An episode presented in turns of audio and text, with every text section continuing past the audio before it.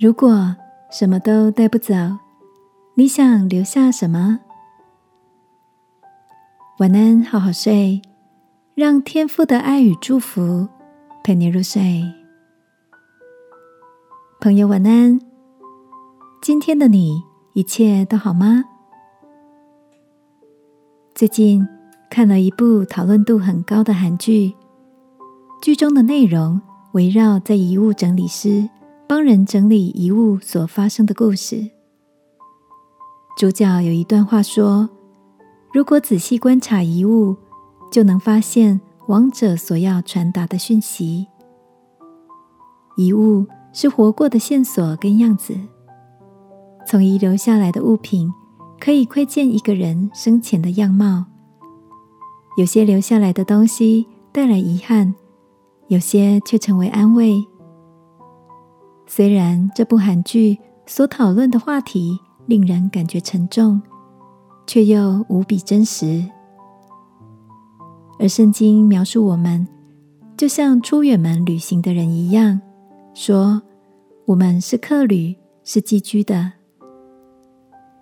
你有想过要留下些什么给这个暂时的世界吗？这让我想到圣经里的几个人物，像是有一个女人为了表达对耶稣的爱，打破了一瓶需要存上一年的工资才有的香膏；而斯提凡用生命在宣扬天父的救恩，在被众人用石头打死之际。仍然祷告说：“主啊，不要将这罪归于他们。”耶稣除了用一生所行的来彰显对我们的爱，十字架上遗留下来的边伤、钉痕的记号，让我们看见他对我们的爱是何等的长阔高深。亲爱的，也许富足的你。